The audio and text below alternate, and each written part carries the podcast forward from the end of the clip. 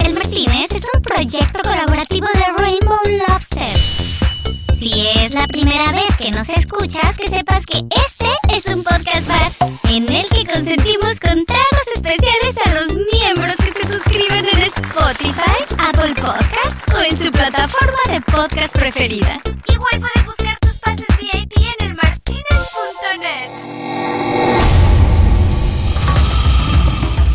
Esto es El Martínez.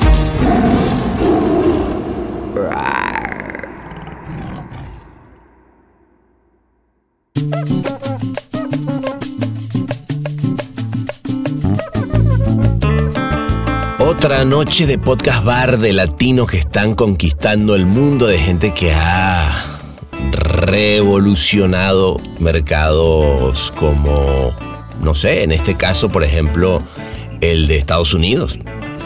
Y es que este amigazo peruano, la verdad que, bueno, pateó el tablero, ¿o no, Marley? Hoy lidera la creatividad de la agencia canadiense Rethink en Nueva York. Después de haber sido Chief Creative Officer de Sachi Sachi New York, Reconocido por Ad Age, entre los creativos You Need to Know por su trabajo para Tide e incluido en el listado Top 100 Creatives de Adweek. un peruano apasionado por los cómics que ha triunfado en su paso por agencias de ciudades como París, Texas y Kansas. Comenzamos esa noche recordando la que fuera la última noche de celebración de un equipo que la reventó, que fue Sachi New York, y cómo una gran celebración era realmente una despedida. un lindo camp. Fue lindo y triste porque el, el equipo fue la última vez que todo el equipo estuvo junto. Ya otra gente había tomado trabajo, como, como It's a Tiger salió en febrero, luego nos enteramos que Xavi Campopiano se iba a ir, mucha otra gente tomó todo trabajo, y medio que fue la última vez que estuvimos todos juntos en el mismo lugar. Un amigo volvió a Australia, etcétera, etcétera. Entonces era lindo porque era el momento, el momento que uno sueña como creativo y al mismo tiempo era como, uy, toda la gente con la que hicimos la magia de la nada se está desbandando un poco y ahora tenemos que y formar otro grupo y ver cómo sucede. ¿no? Hablamos también de cómo siempre su carrera estuvo muy muy pegada a Procter Gamble, que fue una compañía que le dio mucho, que lo hizo crecer un montón y además como creativo le dio una gran cantidad de oportunidades. Y entré a, a Procter como intern en el primer año de la maestría. Cada año tenías que hacer un internship en un lugar distinto. En Procter te dan un mentor, es como la persona que te ayuda a manejar tu, tu internship en Procter y qué sé yo, y era Julie, mi mentor. Me acuerdo que cuando les dije a los de Procter que, no iba a tomar el puesto, que me iba a ir, como que me dijeron, pero, pero estás loco, o sea, como que estás, ¿de qué estás hablando? Esto es Procter Gamble, estás en París. Y aunque lo lógico era que platicáramos de It's a Tie que es como que la campaña por excelencia de, de su carrera y de un montón de gente también de ese momento, me detuve a que me platicara otra que vino después que a mí me encanta.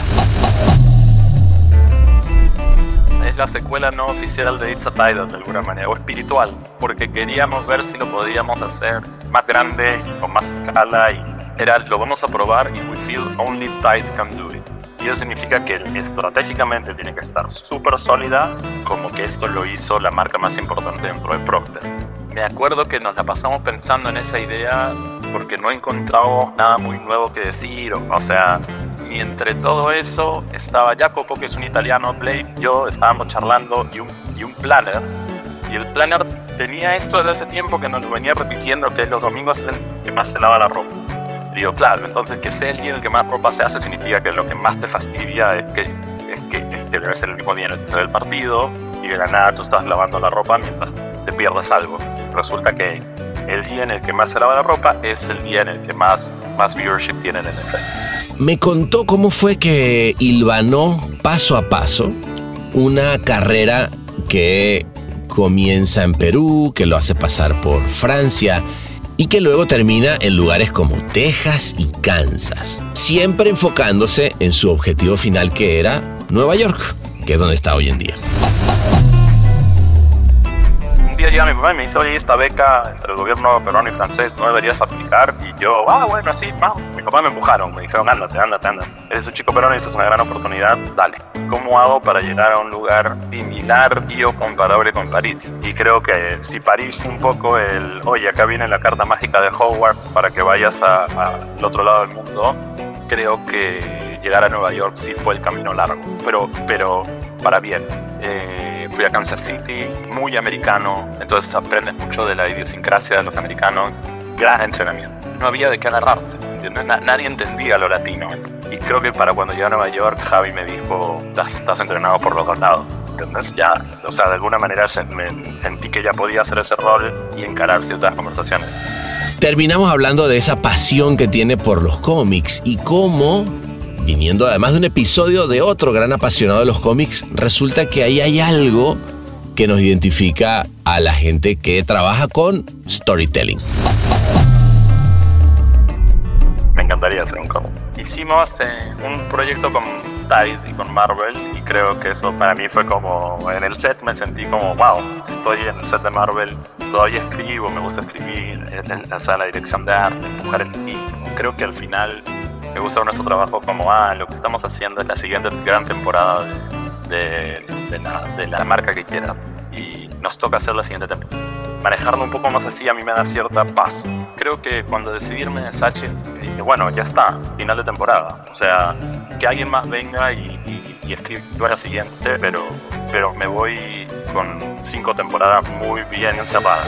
Sáquense pues las cervezas sin marca, que no se diga, porque aquí esta cerveza buenísima porque esa marca es una cosa maravillosa.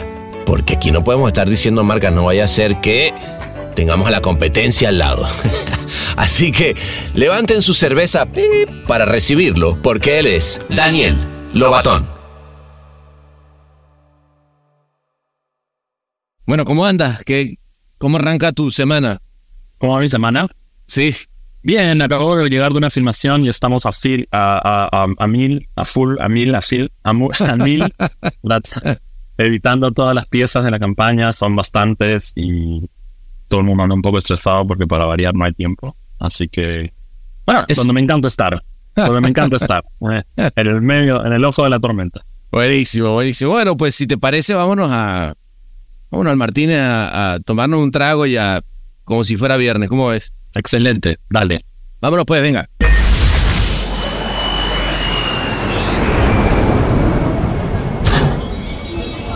Bienvenidos a El Martínez. ¿Qué le servimos para empezar?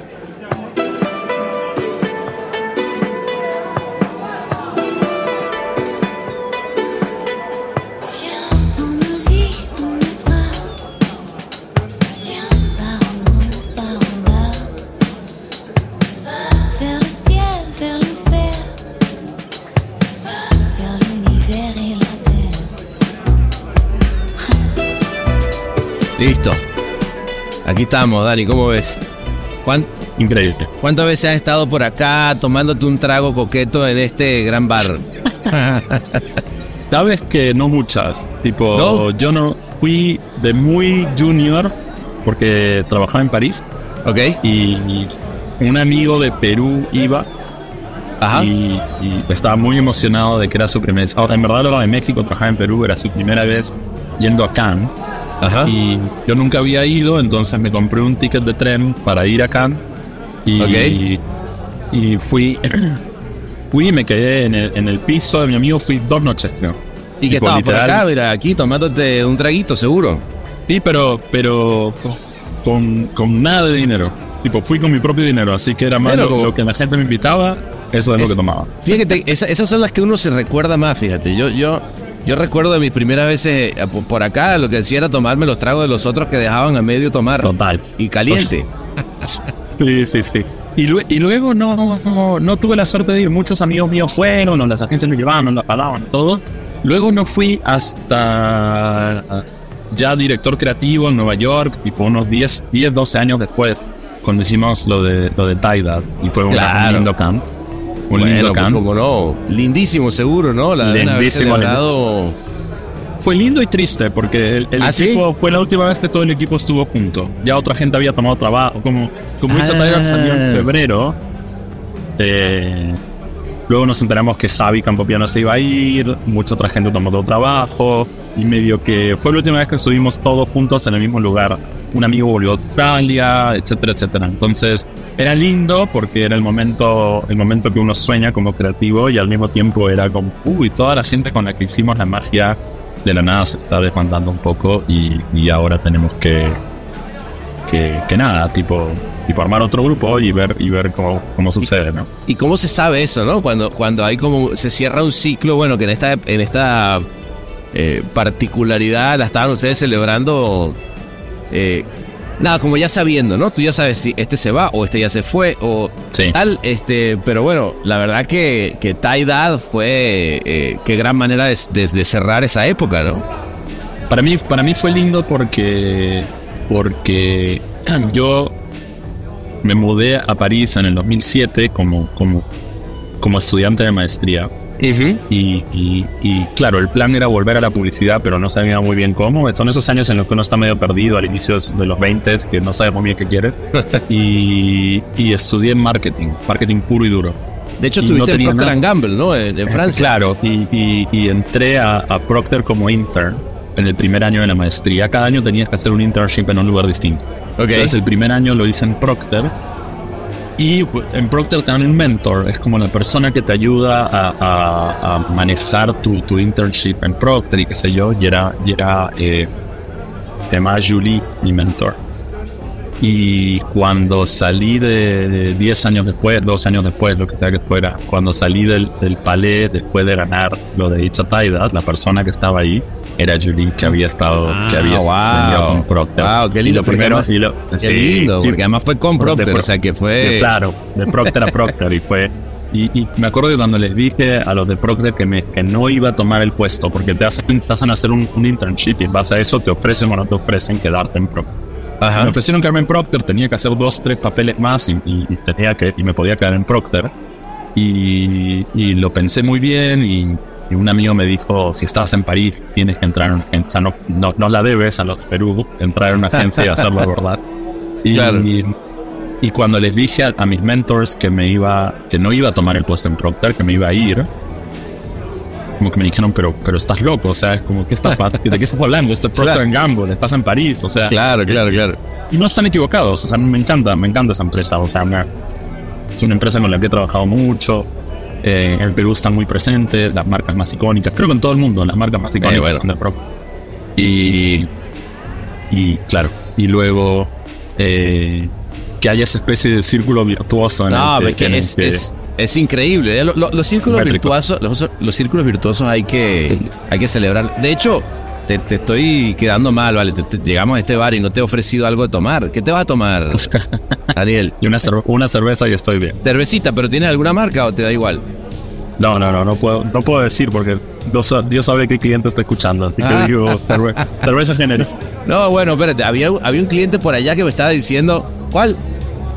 Ah, ok, me la, me la está diciendo. Ya me dijo una marca que está buena, Dani, pero la, la voy a obviar acá frente a. Alzoa, tráeme la de la. so- Era, ¿Cómo le hago señas? Espera un segundito. Sí, va, sí, para. Sí, me entendió perfecto. Viste que luego yo tengo con él un, un lenguaje de, de señas de mudo. Me encanta, me encanta, me encanta. ¿A que no? Eh. traiga ese par de cervecita, que ya yo sé cuál Sí, es, sí. por cierto, aunque la competencia. Encabronar. Sí, la competencia te puede molestar.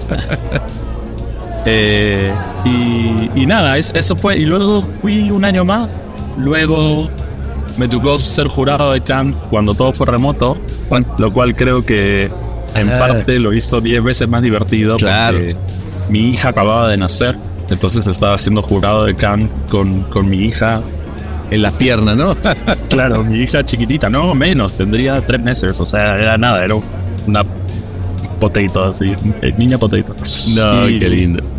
Y luego, eh, y luego, sí, luego al, al año siguiente fui, luego al año siguiente, el año pasado también, pero siempre estoy agradecido con ir a Cannes, siempre me parece que me, me recuerda lo, lo afortunado que soy eh, de poder ir a tener esa experiencia. Eh, y el año pasado creo que finalmente me pasó la, la, la historia que escuchas pero no crees de me fui hasta Cannes para estar encerrado en un hotel haciendo un pitch. En serio, qué locura. Sí.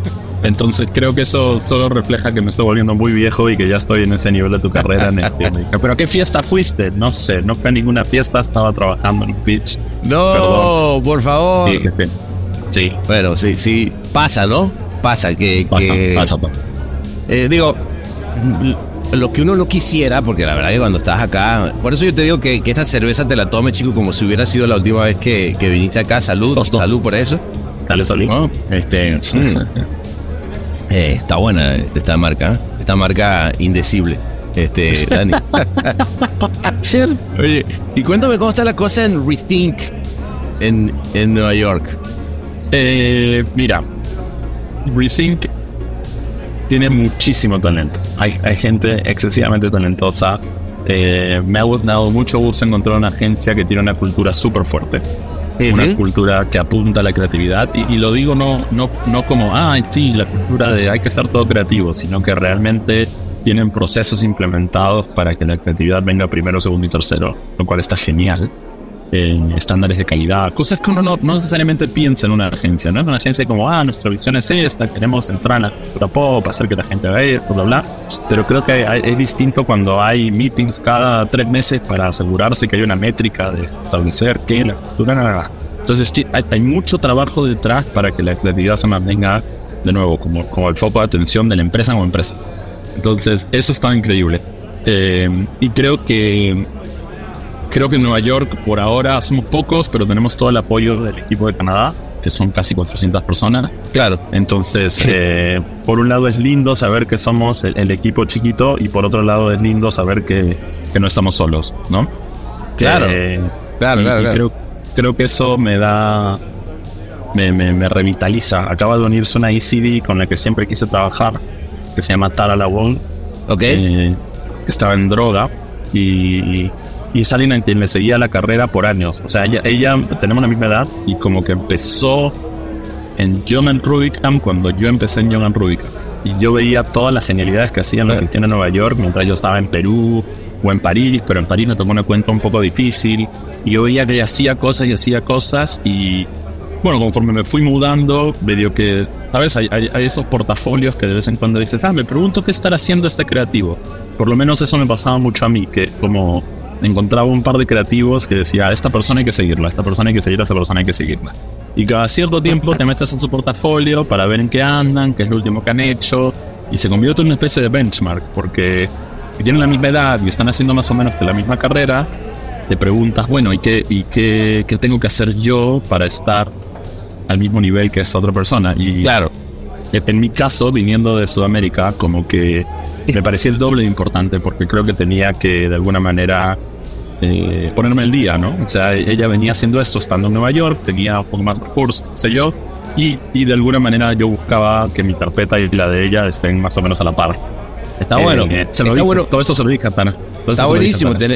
No hay nada yo. Yo creo que más, más lindo. A ver, primero, creo que a veces la amistad parte de la admiración, ¿no? Pero creo que también el trabajo en dupla, ¿no? O sea, porque, Sí, sí, sí. porque esa cosa de poder, poder tener un equipo con quien pelotee desde un lugar de, de- de respeto te lleva, creo que a un Total. lugar diferente, ¿no? Solo para desconocedores. El Martínez.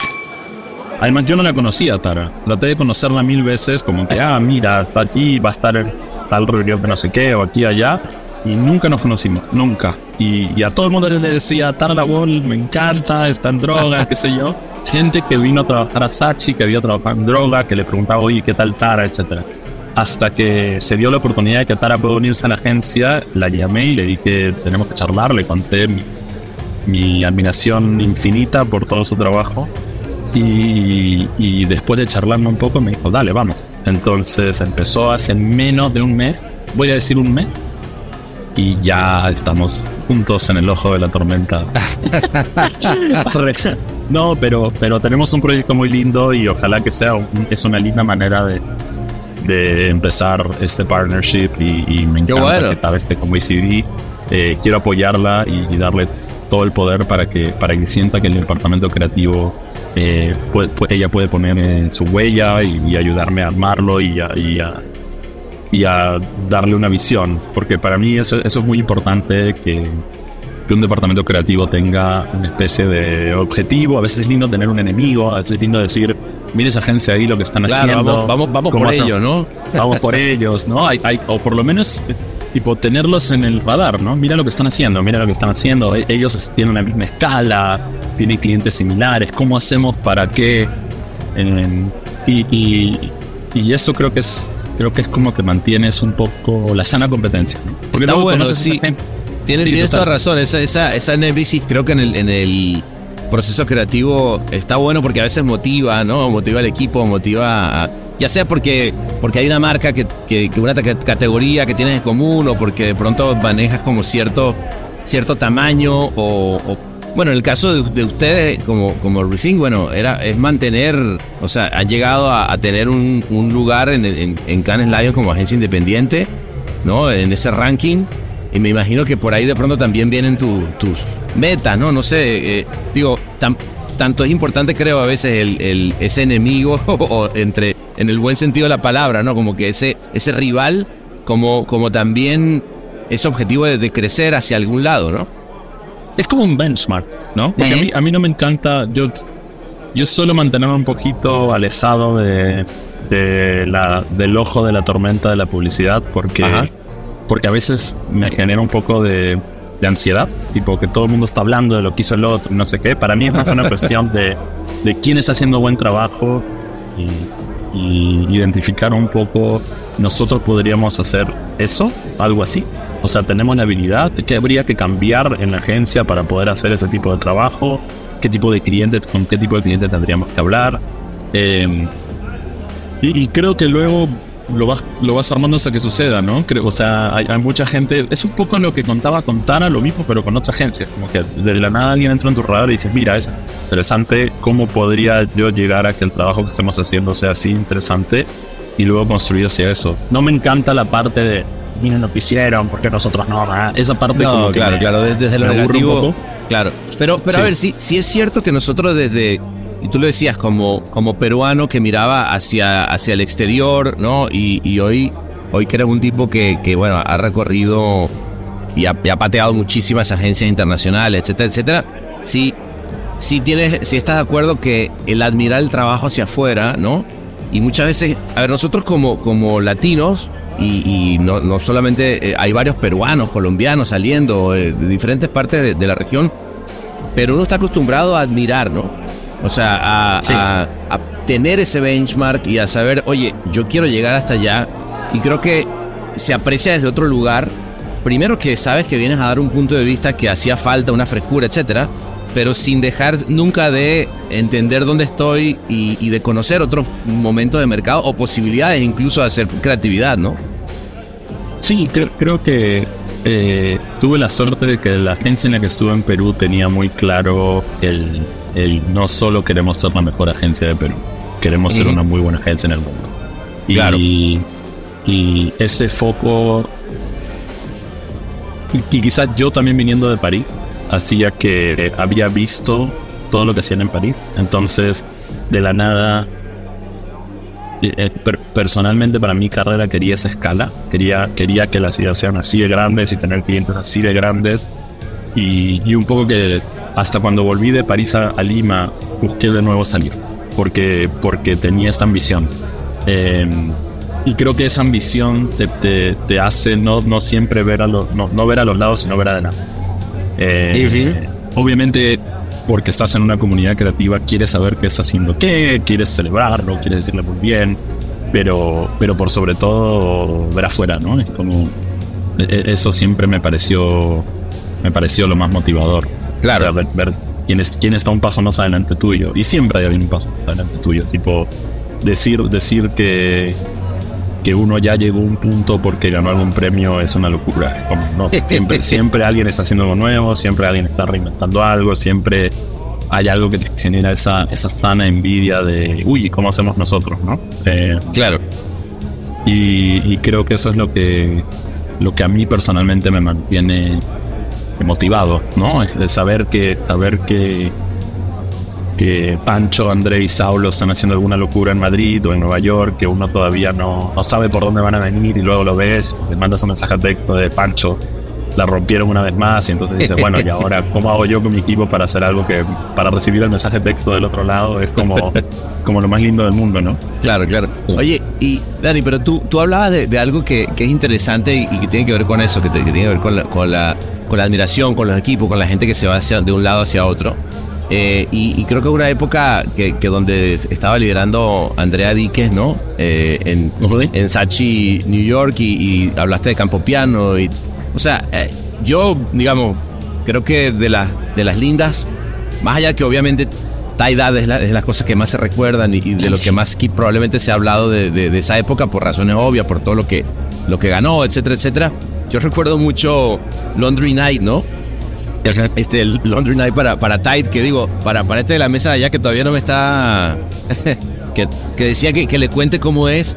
Querían replantear o, de, de, una manera siempre desde el humor, que a mí me encanta. Además, siento que le hace falta humor a la publicidad. Es algo que estoy como que muy convencido, pero me gustaría tu punto de vista. Y era. Vamos a meternos en los otros formatos este, donde se dan cuenta que eh, la NFL eh, se encabrona porque ustedes deciden poner Laundry Night. Cuéntame un poquitito de esa porque me parece que es una campaña magnífica. Sí, sí, sí, es la, es la secuela no oficial de It's a Tidal de alguna manera, o espiritual. o espiritual, eh, porque, porque queríamos ver si lo podíamos hacer más grande y con más escala y sin la presión del Super Bowl, pero a la vez con una plataforma como la NFL y, el cliente nos dijo, porque tenían, tenían el auspicio de la NFL y nos dijo, ¿qué, ¿qué, va a ser la NFL del próximo año y cómo lo hacemos, cómo lo hacemos algo especial?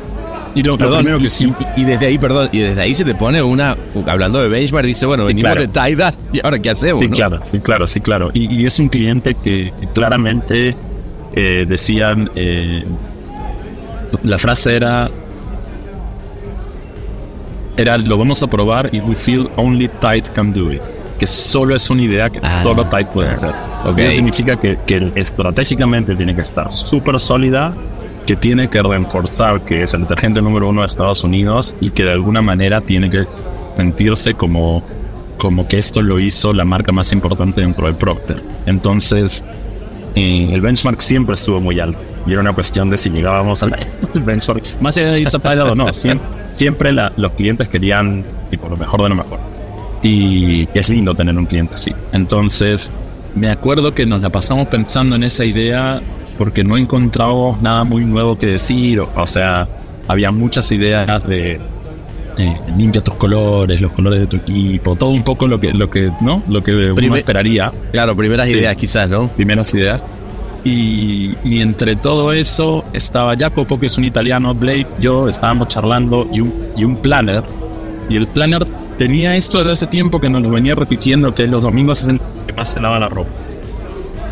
Los día que más se lava la ropa. Y nos lo decía, nos lo decía, y nosotros, pero ¿qué hacemos con esto? Y, y un día le digo a Jacob, oye, no sé si a ti te molestaba, pero a mí me molestaba mucho que me obliguen a hacer las cosas el domingo, porque el domingo es el día en el que yo, estudiante de universidad, me tiraba en la cama a ver una película o a ver el partido, lo que fuera y dormir. Yo no soy mucho de ver deportes, ¿ah? pero asumo que es lo mismo. Claro. Y y Jacobo me decía, sí, claro, lo mismo pasa en Italia. Y digo, claro, entonces que sea el día en el que más ropa se hace significa que lo que más te fastidia es que, es que, es que debe ser el mismo día en el el partido y de la nada tú estás lavando la ropa mientras te pierdes algo. Estás doblando la ropa o lavando la ropa o lo que sea.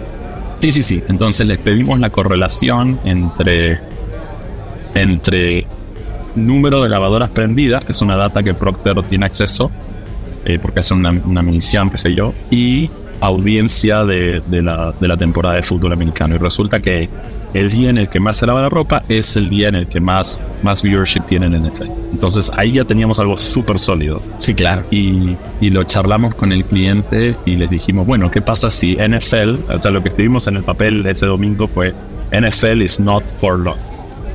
Y así empezó Laundry, ¿no? Entonces dijimos, ah, NFL is not for laundry, no sé qué, y, y empezó a evolucionar. Y eh, Procter tenía este partnership con NBC Universal, entonces justo los partidos pasaban en NBC, como que se fue armando sola la idea de alguna. Una vez que teníamos Not for Laundry, todo empezó a calzar, ¿no? Y es como, bueno, si no es para la NFL, entonces para quién es, bueno, que sea en otro día, pero entonces si se hace en otro día lo- a, lo- a los que arruinas es a los programas de tele. Entonces, los programas de tele respondan. ¿Cuánto? Y bueno, se convirtió en esta especie de rompecabezas. Ese fue el año en el que me casé con mi esposa y no. Me dice que no la vi entre. No me acuerdo. Entre abril y, y octubre que, que acabó la campaña. Entonces dice Oh, que desde que empezamos a escribir hasta que. Y lo tuvimos que grabar en partes, ¿no? A los jugadores de fútbol antes que empiece la temporada. A los programas de televisión cuando ellos habían acabado la temporada del programa. Un bar inclausurable. El Martínez. No, es que es interesante porque, porque, perdón, parece que estaba acá en la mesa. ese- Porque lo que empezó a pasar es que los programas se respondían unos a otros, cada quien saliendo a dar su punto de vista sobre por qué este, no podía ser martes de la noche, porque el martes de la noche no puede ser Laundry Night porque este otro programa está al aire, ¿no? The Sí. Voice, ¿no? Sí, sí, sí. Entonces era, Y- a ver, idea muy ambiciosa, pero que necesitaba, como bien dices, de un NBC detrás que te permitiera poder realmente ser parte y orgánica de usar el talento, etcétera, para poder hacer la creatividad, ¿no? Si no, imposible.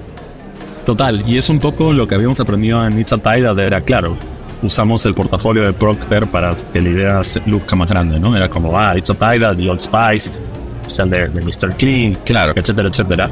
Eh, en este caso era, bueno, ¿y qué pasa si hacemos eso con un partner que nos deje un poco que hacer la movida de dónde está Tide? ¿En, lo- en el comercial de Tide, en el comercial de NFL o en el comercial de, o en la promo de los programas de tele? ¿Dónde está Tide? Y era como esta especie de hijack de todo.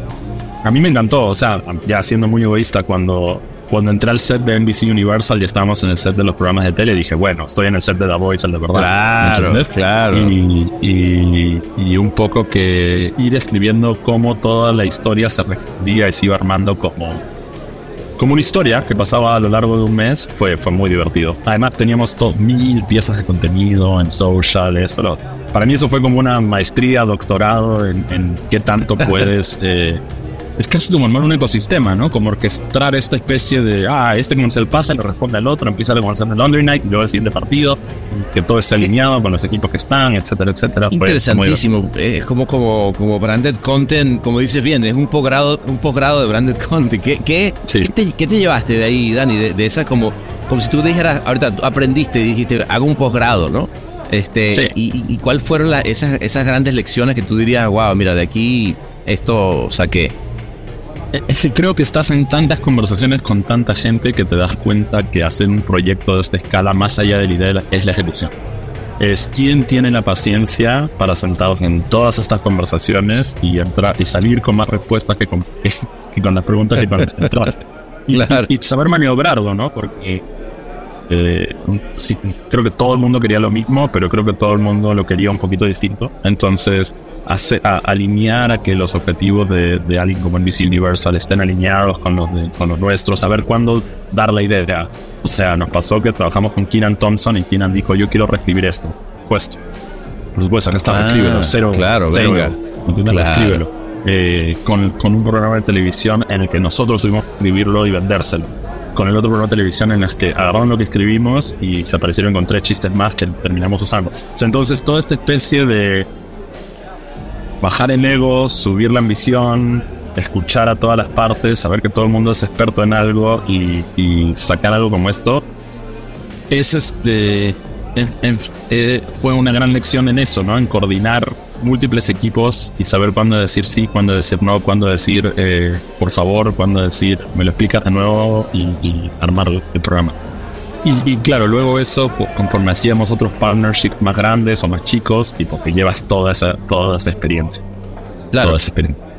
No, que, que, que es interesante porque, porque pasamos quizá, eh, y, y yo he visto como que ese cambio, ¿no? La publicidad de ese, ese creativo, ¿no? Como decía este Bernbach, que se, que se quedaba escribiendo solo hasta la noche para llegar y, y- y poner su gran idea en la mesa que luego alguien más filmaba. Ponle tú a, a un, a un, eh, a un momento del- de la comunicación donde efectivamente tienes un montón de jugadores de diferentes disciplinas subiéndose a un mensaje, queriendo hacer algo, y eso solamente da espacio a que la gran idea, obviamente, este, salió de un lugar, pero que, como bien dicen, la ejecución es donde viene la diferencia y en la colaboración, ¿no? Sí.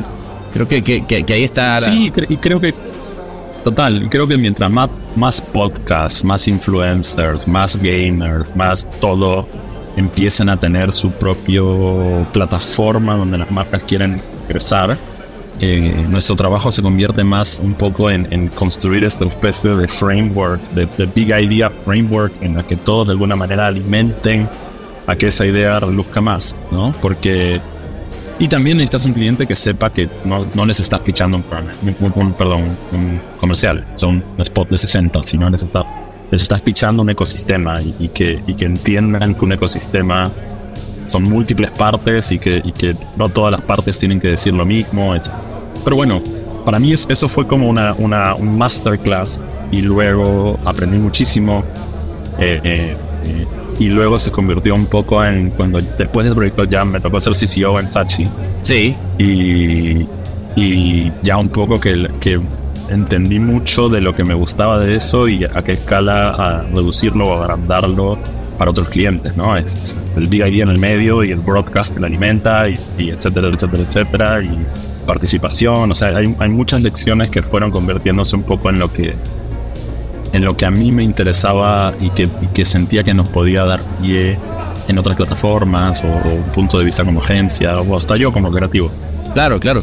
Bueno, que me imagino que eso también lo habrás complementado mucho con, con toda la chamba que ha hecho para, para TikTok, ¿no?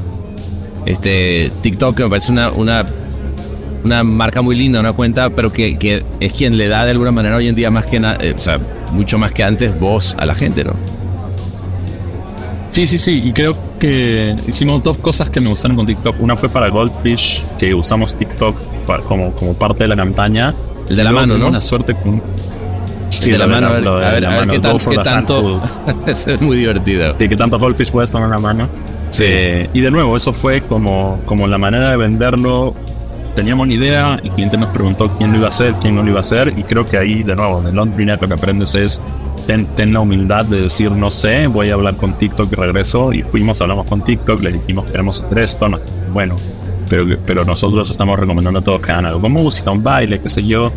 Y nos llevamos ese feedback, lo hablamos en la agencia, y nos dimos cuenta que en lugar de baile, lo que, lo que nos estaban tratando de decir es un acto repetible, coreografiable. Una coreografía. Entonces, Interesante. cuando hicimos lo de la mano, era en lugar de decir, bueno, llena tu mano de. A ver cuántos goldfish puedes agarrar, lo que dijimos era eh, el jugador del NBA con la mano más de la NBA con la mano más grande diciendo, a ver si puedes agarrar 10, 20, 30, 40, 50. Entonces, eso le da una métrica y una coreografía al challenge mm, que luego la gente replicó. Eh, okay. Entonces, así, no, así es como fuimos y dijimos a TikTok, mira, no es un baile, pero pensamos que lo podemos hacer como una coreografía en la que le damos a la gente pautas de cómo hacerlo y la gente puede divertirse cada cierto tiempo, ¿no? 20, oh, y harán cualquier cosa que, que, quieran hacer con su TikTok, pero les estamos y, dando el espacio a la gente para que sean creativos. ¿Y ustedes le daban el challenge? O sea, empezábamos con 10 y luego salíamos más adelante con 20? No, o, en un solo video que en, era 10. En un solo, ¿no? 30, 30, en uno solo. Y, claro. Y, y, y, nada, eso funcionó muy bien. Tipo Golf se fue muy bien. Y lo otro que pasó con TikTok es que nos tocó con un grupo más grande de publicis, con Le eh, y con Sachi, eh, hacer la campaña de marca de TikTok. La de You y Have to See It, ¿no? Es, esa fue you have to see it. muy, uh -huh. muy, linda. ¿Y qué, ¿Y qué, aprendiste? Porque, a ver, perdón, ya te la van a contar, ¿vale? Cuéntale un poquito aquí a, a mi amigo. eh, lo que justamente no, no, lo que nosotros habíamos aprendido en Goldfish, medio que vinieron con el problema de queremos que, se ve, que TikTok se vea más como una plataforma de entretenimiento que solo música y baile. O sea, hay más, mucho más contenido en TikTok. Ya existía el contenido en TikTok y lo único que querían hacer era esa especie de cambio de percepción. Y uno de los equipos creativos trajo esta idea que era, bueno, ¿qué pasa si eh, eh, no mostramos el TikTok, sino que lo describimos con palabras? ¿No? Y es el You just have to see it, claro. lo tienes que ver. Y me encantó la, la vuelta de tuerca de, en, en un mundo en el que, sobre todo pandemia y tal, era puro contenido UGC, contenido creado por el consumidor, todo se veía 9x16, etcétera, etcétera. Que de la nada venga alguien y diga, oye, pero ¿qué pasa si ni siquiera lo mostramos, sino que lo describimos y damos a la gente que lo vea? Me pareció como en el momento una vuelta muy interesante. Eh, estratégicamente respondía el describir que no es solo baile, ¿no? Porque describe claro. todo. Y, y, y, nada, me encantaba, me encantaba eso. Y, y eso lo, lo, vio el cliente y dijo, va, esa Hicimos toda la campaña para ver eso. Es que lo, lo, que es interesante, digo, ahorita oyéndote, tanto en este caso de TikTok como agarrando un poquito de del, caso de la NFL, de todo lo que estamos platicando, es, realmente entender cómo, cómo es el comportamiento de la gente en ciertos momentos, ¿no? O sea, porque para poder agarrar la idea de, de la, de la NFL, tenías que entender que cuál es el set of mind, ¿no? Cómo está alguien en, en un domingo queriendo ver fútbol, pero al mismo tiempo tiene un montón de ropa sucia. O incluso en esto que dices de TikTok, que es que, bueno, yo me he visto ahí diez mil veces explicándole, no, tienes que ver, tienes que ver el de TikTok. ¿Has visto el de TikTok del tipo que hace no sé qué? Y empiezas a tratar de explicarlo y que además no hay manera de que el otro eh, realmente lo entienda y es tan simple como, güey, es tan- ya te lo mando, mejor mándamelo, ¿no? Este, Sí, claro. eh, ese, ese momento de, de insight, pero que tiene que ver más con, con, con el comportamiento de, de determinado momento, ¿no? Esto es El Martínez.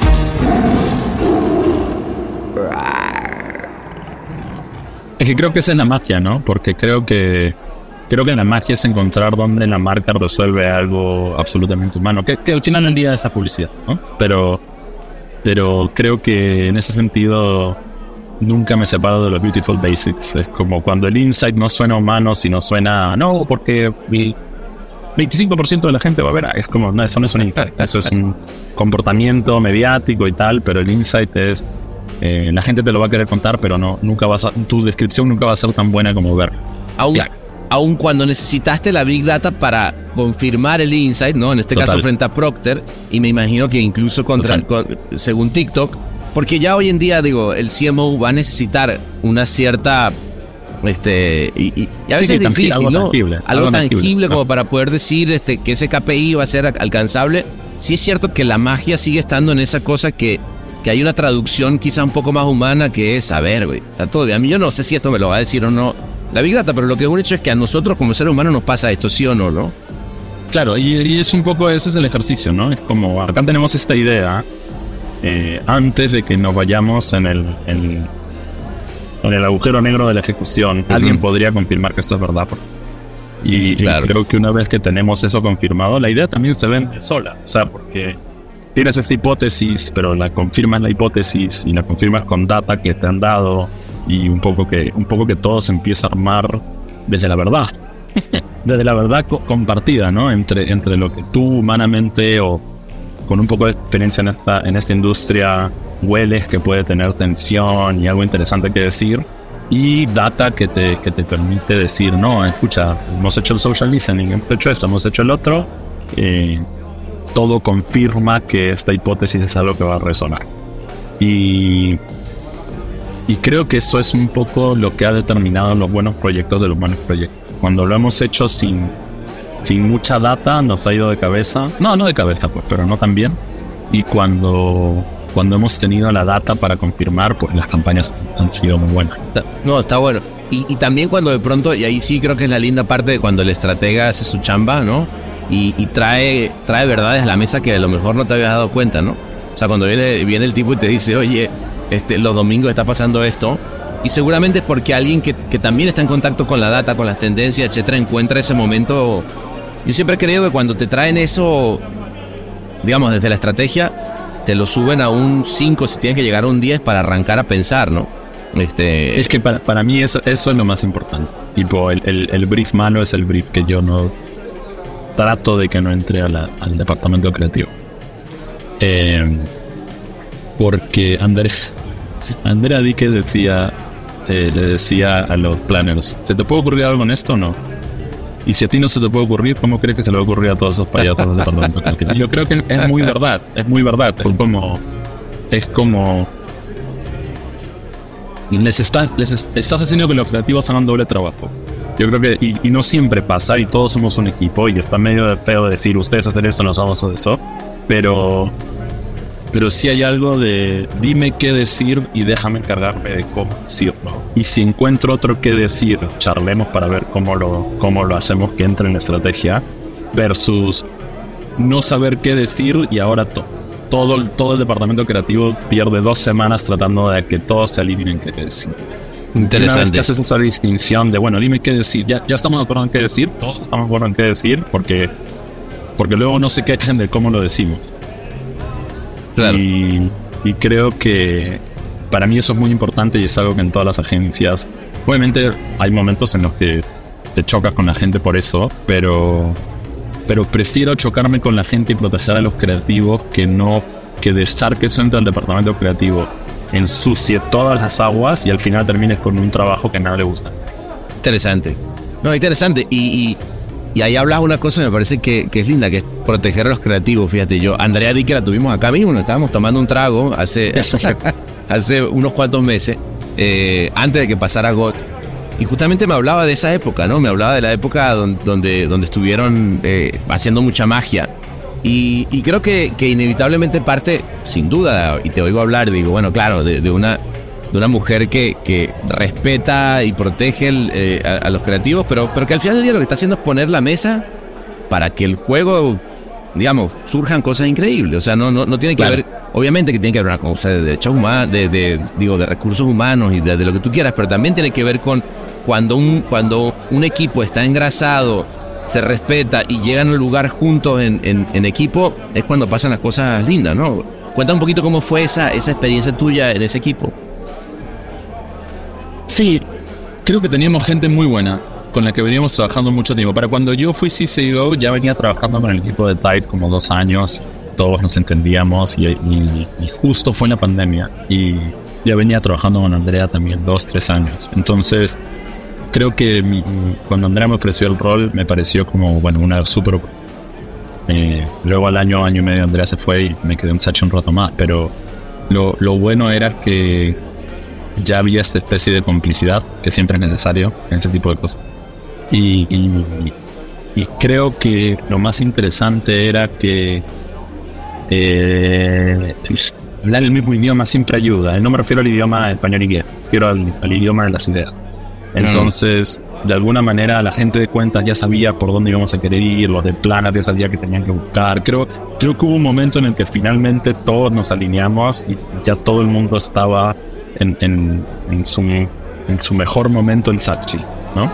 Claro. Y, y, creo que eso nos ayudó, nos ayudó muchísimo porque ya ni siquiera tenías que decirlo a, él o la planeó y esto no está bueno. Solitos te decían, todavía no tengo nada bueno, déjame seguir buscando y no doble.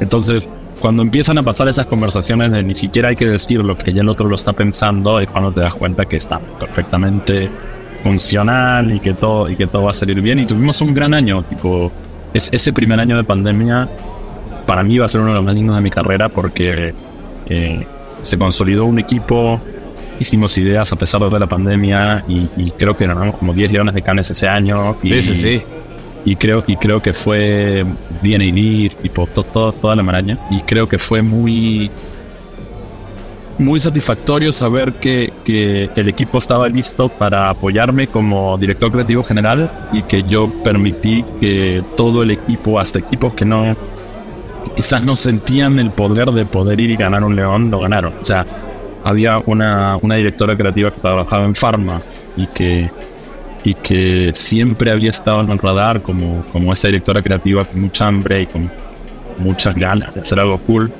Y a ella le dimos el proyecto, teníamos un proyecto pro bono en la agencia y le dijimos, bueno, lidéralo tú, eh, acá estoy, yo voy a ayudarte y qué sé yo, y luego, pam, ¿no? Ganó oro en el One Show, genial. Y luego el equipo de Olay, que Andrea, venía Andrea había trabajado muchos años en Olay, ya con todas las ganas de que Olay gane un león, y habíamos intentado muchas veces, pero saber que en el año de la pandemia, en el año que todo estaba de cabeza, finalmente encontramos la idea que le podíamos vender y que luego ganó un León de Can plata o One Show no sé qué, y el no sé qué. Es como un año muy lindo porque además es gente con la que yo había trabajado antes, mis colegas de, muchos años, y saber que, que, de alguna manera los pude ayudar a, llegar a esa ambición y fue, fue muy, muy importante, ¿no? Pero también demostrando que todo este equipo de alguna manera venía entrenándose en conjunto para tener un muy buen año. Qué bueno. Y que lo único que había que hacer era empujarlo, o, darle dirección, o decirles, miren, por acá no, por acá. Y, y nada, eso, eso es un gran, un gran sentimiento. No, no, y, y, me imagino que no solamente con, con, el equipo, y más bien te pregunto cómo, cómo se siente, a ver, si tú lo ves, digamos, en perspectiva, es un arco narrativo lindo, ¿no? O sea, eh, a ver, o sea, en general, ¿no? Digo, empezar eh, en Perú en, 121 rap y luego pasar por, por Procter Gamble Francia, etcétera, yo estar en Nueva York, en fin, tiene, creo que hay una cosa de sentimiento, no solamente haber afectado a ese equipo como tal, sino a un montón de gente en, todo este periplo, ¿no? ¿Cómo se sientes? Sí, muy, muy bien, muy lindo. O sea, no, no, no quiero sonar arrogante, pero, pero sí, hay, sí hay un momento en el que digo, eh, la publicidad me dio mucho, ¿no? Me, dio una gran oportunidad, tipo, y creo que trabajé muy duro también, ¿para qué? Pero, pero sí creo que ahí está, y, creo que de alguna manera lo cuidaba, para serte muy sincero, como que no, no fue tan de casualidad, muy planeado. Ah, sí, lo tenías. para llegar. Sí, era un tipo que, iba fino ahí en decir, cada paso. A ver, cada paso tiene que cada paso tiene que tener una especie de benchmark, ¿no? Mm. Entonces es como, bueno, París, porque porque eso me lo dio la vida, la verdad. Eso fue como un, como un gran randomness. Mis papás me apoyaron mucho, etcétera. Pero creo que volví a Perú y, desde ahí creo que sí hice una especie de plan de, bueno, volví a Perú por razones personales. Sabía que había dejado París, que, que, era una oportunidad de un millón, porque los peruanos en ese entonces ni podíamos entrar a la Unión Europea. ¿Y cómo entraste ahí entonces? ¿Cómo fue ese no, Por, una visa, por, por, una, ah. por una visa, por, un, por una beca pero pedir pedir la, la, visa para entrar a Europa era, no y, muchísimos papeles y hacer todo eso. ¿El Martínez? Es el Martínez. Sí, él. Hola, Martínez. ¿Por qué no? Pero me llama la atención lo del randomness. O sea, ¿cómo, cómo fue? ¿Cómo llega a, a no, no, digo, listo. Eh, había, un día llega mi mamá y me dice, oye, esta beca entre el gobierno peruano y francés no deberías aplicar. Y yo, ah, bueno, sí, no. Mandé y de la nada entré y de la nada empaqué y me fui. Wow. Eh, de nuevo, mi papá me empujaron, me dijeron, ándate, sí, sí, sí, sí, sí, eh, ok, y me dieron la perspectiva, ¿no? De mira, eres un chico peruano, eh, piensa en la tierra. Eres un chico peruano y esa es una gran oportunidad. Dale. Entonces, sí, sí. Y creo que cuando volví a Lima, eh, de alguna manera volví por razones personales y respeto muchísimo la razón familiar, estaba enfermo, tenía que volver. Y, luego eh, la persona falleció y, un, amigo mío me dice, bueno, pero ya está, ¿no? Viniste para eso. ¿Y ahora? Ah, qué importante, ¿no? Y Sí, los amigos, los amigos se cambian la vida. claro. Tener buenos amigos te cambian la vida. Amigos en esto. Y con una perspectiva interesante, ¿no? Que, que... que, creen en ti, porque, porque, mi amigo bien podría haber dicho que se quede acá, es mi amigo, lo tengo cerca, pero que alguien te diga, oye, escúchame, yo, yo creo en ti lo suficiente como para empujarte. Que te cambia, era mi dupla, Gonzalo. Gonzalo me dijo que, o sea, literal un día estamos en la agencia 11 de la noche, se volteó y me dice, ¿te acuerdas de Good Will Hunting? Y le digo, sí. ¿Te acuerdas esa parte de Good Will Hunting en la que Ben Affleck le dice a Matt Damon, ¿cómo me gustaría que la próxima vez que toque la puerta no abras porque te fuiste a hacer algo mejor? Le dije, sí, eso es lo que te estoy tratando de decir. ¡Wow! Y, me quedé gran momento. Qué lindo, me están comparando con Matt Damon. no, no, pero, salud, salud por ese momento y por Gonzalo. Sí, claro, la verdad claro, por Gonzalo. Y, y entonces sí, se convirtió en, bueno, pasé, ¿cómo hago para llegar a un lugar similar y o comparable con París, ¿no? Y, y creo que si París un poco el, oye, acá viene la carta mágica de Hogwarts para que vayas al otro lado del mundo, creo que llegar a Nueva York sí fue el camino largo, pero, pero para bien, porque fue un camino de, ok, cada lugar, cada, cada paso que dé, tengo que aprender algo nuevo para llegar a Nueva York muy, muy preparado. Claro. Eh, porque hay gente que llega a Nueva York y le va muy bien, y bien por ellos. Yo preferí, de alguna manera, y no cambiaría nada en mi camino. Fui a Latinworks, agencia hispana, grandes clientes y clientes grandes. Eh, fui a Kansas City, eh, todo en inglés, muy americano. Entonces aprendes mucho de la idiosincrasia de los americanos. Gran entrenamiento. gran entrenamiento. Era, era tipo eh, no, no, había, no había de qué agarrarse, nadie entendía lo latino, entonces, y, yo era uno de los pocos latinos, si no el único. Entonces, este, creo que, creo que absorber una agencia así, que una agencia así te muestre de lo que es capaz, porque a veces los latinos podemos ser un poco de, no, nosotros lo sabemos hacer mejor, porque a veces de... Y luego llevas una empresa que completamente lo opuesta a lo que creciste, con, con otro tipo de valores completamente distintos, con un proceso mucho más definido, te das cuenta que son igual de exitosos. O sea, y ganan los mismos leones. Claro, claro, Y dices, claro, claro. eso es algo que en mi cabeza no había considerado. Y creo que para cuando llegué a Nueva York, Javi me dijo, estás, estás entrenado por los dos lados, ¿entendés? Ya, ya ahora ya, ya puedes hacer esto. O sea, de alguna manera se- me sentí que ya podía hacer ese rol y encarar ciertas conversaciones. Igual sigo siendo latino, por momentos se me sube, se me suben los ánimos demás, pero, pero creo que ya un poco con, con finura y delicadeza de, de saber cuándo y cómo, ¿no? Qué, qué interesante, qué interesante porque quizá, está, está bueno esa parte de, de ir dando los pasos y de ir agarrando como los videojuegos, ¿no? O sea, como, Total. como para Level llegar up, al, al- level up, level up, Claro, level up. necesitas Sí. esta, esta herramienta, esta otra, haber pasado por este mundo, por este otro, y entonces te vas a enfrentar con el, con el gran villano al final, ¿no? Este, mm, na- nada más que hablando de, de- de villanos y de videojuegos, eh, faltaría entonces hacer el cómic, ¿no? Me encantaría hacer un cómic. Pero, pero hicimos eh, un proyecto con Tide y con Marvel y creo que eso ¿Ah, para sí? mí fue. sí, ah, bueno. Ah, Para bien, mí fue bien. como en el set me sentí como wow, estoy en el set de Marvel. eh, lo, lo hicimos, Daniel, de 15 años. Logramos. Sí. Qué bien, qué bien. No, no. No, te, te lo preguntaba porque justo la semana pasada estuvo aquí otro gran amigazo que, que también como tú tiene una pasión por los cómics eh, importante y, y- y también en pandemia. Fíjate que, que es cierto que la pandemia en general a mucha gente nos cambió la vida. Este, para bien, ¿no? Yo diría que, que Sí. en general, digo, tiene uno que pasar a veces por las cosas complicadas para luego llegar a lo, a lo a otro. Y de nuevo, hablando de esto, de estos niveles o videojuegos, lo que sea. Pero mm, pero justamente me llama la atención porque es interesante el cómic como un medio eh, para, para los que trabajamos con, con storytelling, con narrativa, con, con crear situaciones, eh, puede ser un- una linda manera de, de sacar alguna parte más artística, ¿no? Sí, yo, yo creo que, no sé, yo lo artístico en este rol creo que lo he tratado de proteger lo más posible.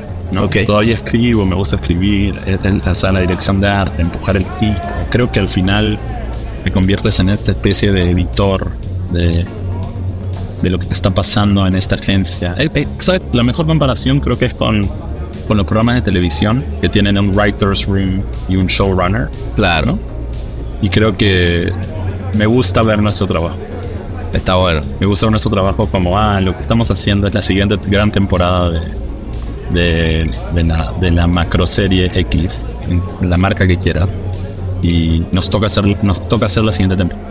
Y, y qué escribimos para que sea emocionante, etcétera, etcétera. Y, y no me refiero, o sea, obviamente Writer's Room incluye a los directores de arte, a los creativos, a los productores, a todo, pero, pero creo que es más como manejarlo un poco más así a mí me da cierta paz porque siento que todavía pone la creatividad en el foco y también y también te da como esta especie de de ciclo, ¿no? Creo que creo que cuando decidí irme de Sachi dije, bueno, ya está, final de temporada. O sea, que alguien que alguien más venga y, y, y escriba la siguiente, pero pero me voy me voy con, con cinco temporadas muy muy bien muy bien cerradas. ¿no? Y ahora que alguien más venga y escriba, escriba la siguiente, pero sí, eso creo que para mí es importante los ciclos, es importante saber qué, qué lograste, cuánto, y ahora creo que es más qué diste, ¿no? Es como, Ujú.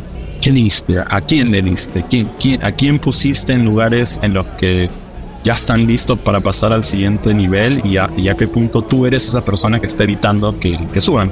Y, y Claro. creo que ahí es donde dices, bueno, ya, ya no es mi departamento creativo, ya le toca que sea el departamento creativo de ellos y les di todo lo que pude darles para que tengan las herramientas y ahora, y ahora puedo dejar que escriban su capítulo. Muy bien. No, no, bueno, pues, amigazo, salud por las nuevas temporadas que vienen. Porque sé, que estás en plena escritura. Sí, sí, sí. Este, y por cierto, me encantó esta marca de cerveza. No vamos a decir cuál es, pero muy No rica. vamos a decir cuál, pero es muy rica.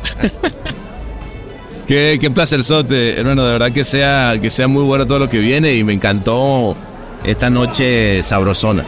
Abrazo, amigo mío. Salud. Salud.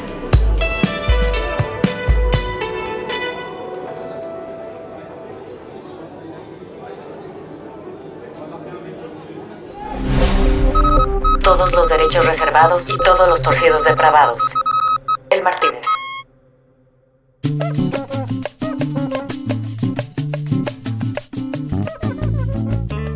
Noches de contrabando que se van volando como si fuera una paloma mensajera de la paz con un pequeño caballito totalmente listo para ser engullido ante el amor que nos puede dar una noche de sabrosura tropical. Ese es el poema mal hecho que les dejo después de una noche de, bueno, dos que tres traguitos cotorrones en este que es su podcast bar de confianza. Eso sí, váyanse por la cerita, no se me desvíen, porque hay que llegar sanos y salvos a la habitación, ¿va? Bueno, se les quiere de gratis y un beso, abrazo y apapacho loco. Adiós.